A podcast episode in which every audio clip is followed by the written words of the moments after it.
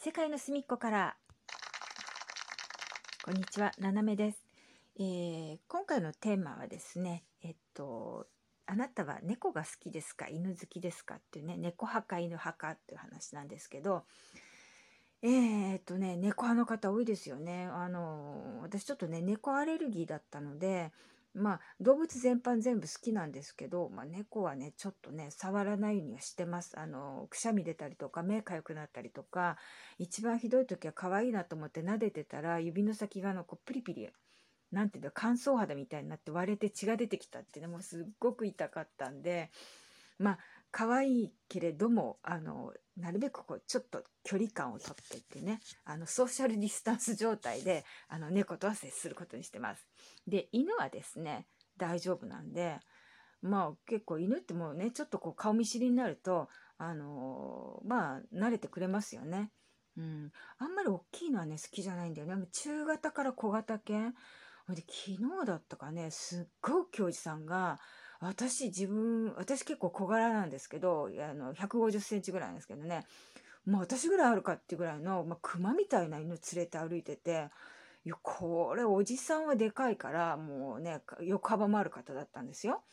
だから縦横あるから、まあ、犬とこう遠目で見れば、まあ、ちょっと絵になるんだけど近く寄るともう山と熊が来たみたいなね山と熊来ちゃったどうしようっていう感じだった。うんああいうのもねなかなかないですからね、まあ、犬好きですけどなんか食われそうな気がしてちょっとね近寄るのは遠慮しましたね。うん、まあでやっぱりはねよくあのお犬様連れてお散歩してる方がいっぱいいてあの電車なんかもねメトロなんかもよくあのお犬様連れてとか顔に猫入れてる人も見たことありますけどね、うん、お散歩してる方多いですね。あのロックダウンの時はえっとね1日1時間の外出があの OK だったんですよ。証明書持って。あの散歩とかそれはね。でまあそれとはまた別にお買い物をもう一回出ていいとか言って。で犬に関してはお散歩していいってあの言われてたの。その証明書持って犬の散歩で今出てますっていうのでね。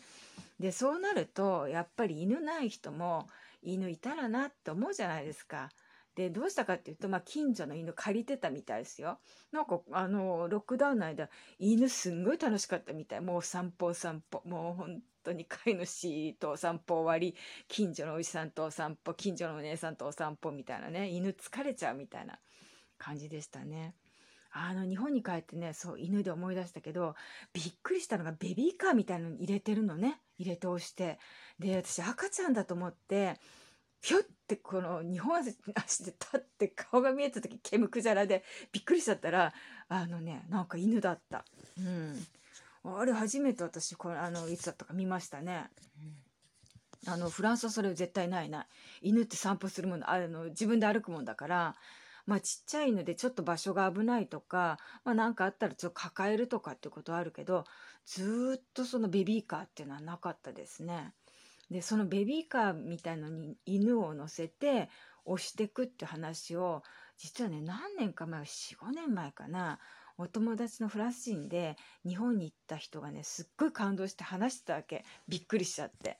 なんかあのある建物から奥さんたちが、まあ、ベビーカーをしてきたからあなんか幼稚園とかねそういうとこなのかなと思ってピュッて見たら犬あのベビーカーの中が全部犬だったって言ってでみんな押してんのよって一列になってで横断歩道を渡ってる。もう俺さえー、って思ってでなんかまああの中にはねお洋服も着せてるでしょ？服着た犬がさベビーカー乗ってみんな押してんのって。いやもうとにかく写真撮りたいなと思ったけどなんて言って断って写真撮っていいのか日本語わかんないしまあ迷いに迷ってもうずっと見てたって言ってた。うん、だからその話を聞いてねまた大げさにもうこんなちっちゃいねなんか5ミリぐらいの話を 500m ぐらいになんか引き伸ばして話してるのかなと思ったらやっぱりいたんですね。うん、犬ベビーカーそっかって言って。まあちっちゃい犬とかだとね怖いですもんね。溝に落っこっちゃったりとかね。あのー何があるか分かんない。ひょってね角曲がっちゃってあれいなくなったとかね。それは困るからやっぱり。そうなんでしょうけどね。でそのねいつだったかそのベビーカーを押してベビーカーとか犬か？え？ドッグカーなんかそれを押してるね人を見たんでバス停でバスを待ってる時に後ろにいたのでなんかちょっと声をかけてあの聞こうなんか聞こうかなと思ったんだけどすんごい不審者に思われちゃった。うん、今怖いですよね。日本でなんかあの知らない人と話そうなんて言ったらまずできないのででもあんまりにもその犬がなんか可愛かったのよ。ちゃんとお洋服着て。でそのね奥さんになんか早くちゃんとしてとかっていうのをシートベルトじゃないけどねなんかそれかけられてたのかな。でちゃんとこう入れられてたからまあちょっとびっくりしてずっと見てたら「あっ」とかいう感じで「可愛いですね」みたいなこと言ったら「えとかいう感じでちょっとねあの避けられましたね。うん、でもなかなかね猫あれないんでしょうかね。猫猫カーみたいなあれはまだ見たことないからもしあったらちょっとねあの見たいですね。教えてほしいですね。どの辺で見れるのかね。うん。まあ犬派猫派ね。いろいろありますけど。まあでもどちらかといえば私は犬が好き犬派なんですがでも一番好きなのは鳥野鳥、野鳥ね見づらいですよ飛んでますからねベビーカーにも乗ってないしねまあ乗る気にもならんでしょうなっていうね。うん、ねいろんな国にね野鳥見に行ったりしてましたねロックダウン前までほんと今回コロナでどこの国にも行けないので、うん、ちょっと今はあのパリのなんか鳥野鳥見てるんですけどパリもね結構野鳥いますね。あの公園も多いのでで水場も多いですからね。あの例えばセーヌ川で私2回ぐらい、えっと、カワセミちっちゃいねヨーロッパカワセミっていうねあの綺麗な鳥ね見たことありますよ。2回ほど。うん。さってピュッてあの飛んでっちゃったけどほんとキラキラって言ってなんかこうエメラルドグリーンみたいなこう光るのよねちょっと。だから本当に宝石みたいでしたね。あとねあのパリパリ市内でまあ見れるのはあのユリカモメなんですけどユリカモメってねっと春と春夏は頭真っ黒いんですよ。で冬になると頭の毛が白くなるの。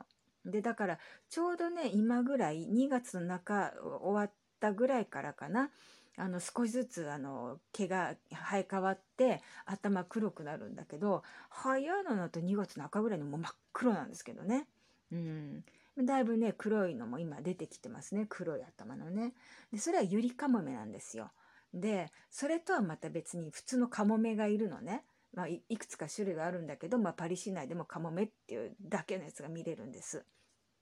でそれはあのゆりかもめよりもちょっと体が大きいの。でくちばしが黄色ででかくてでくちばしの先っぽがちょっと赤いんですよ。でね目つきがねゆりかもめはなんかちょっとうるうるした感じで「私ゆりかもめです」っていう感じなのにあの普通の人ちょっとでかいかもめっていうのはなんかねちょっと意地悪な感じ「うっせえよ」っていう感じ本当に「なんだよお前」っていう目つきをしながら飛んでます。まあ圧倒的に数数的にはゆりかもめの方が大きいのかな多いのかな。うん。